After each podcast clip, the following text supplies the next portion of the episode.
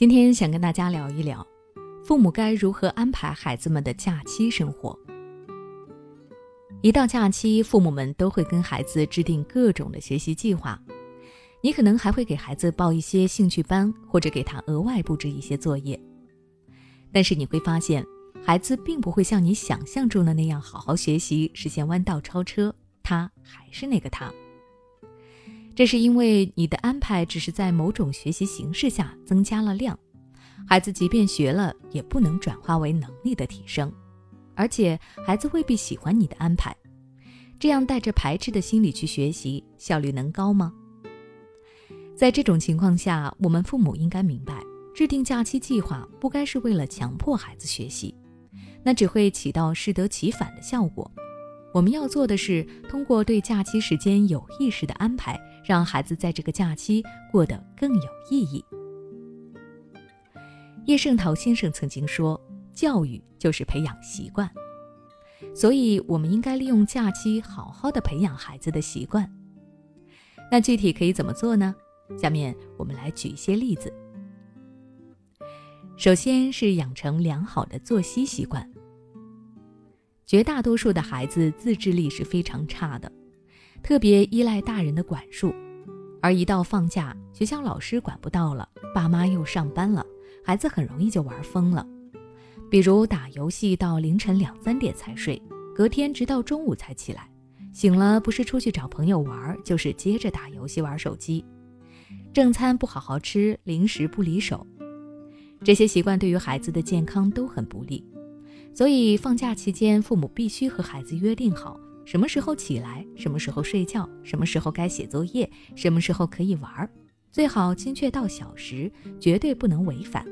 这样孩子习惯了规律的生活状态，才不容易走向懒散。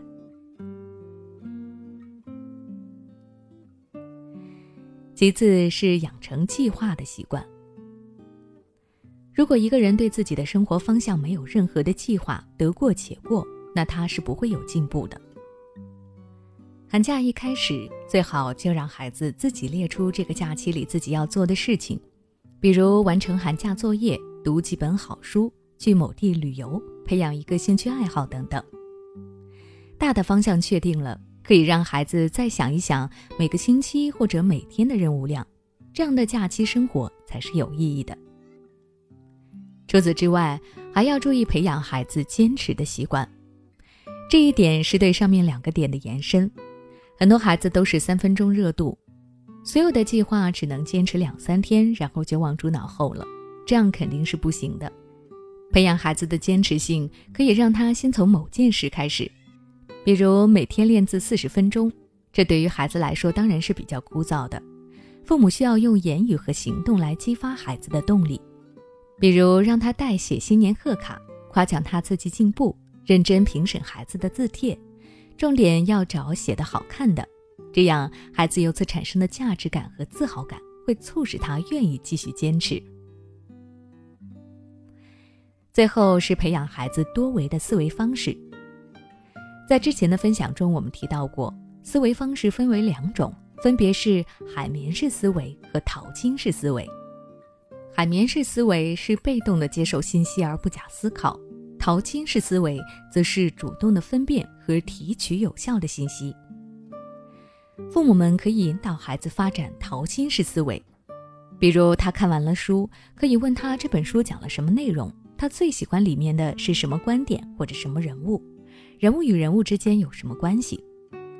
这些点拓展开来，就可以帮助孩子进行更系统、更深入的思考。有计划、有策略的安排假期，才能从长远的角度让孩子实现弯道超车。那如果您想了解更多关于孩子假期的教育知识，欢迎关注我的微信公众号“学之道讲堂”，后台回复关键词“假期”就能获取相关内容了。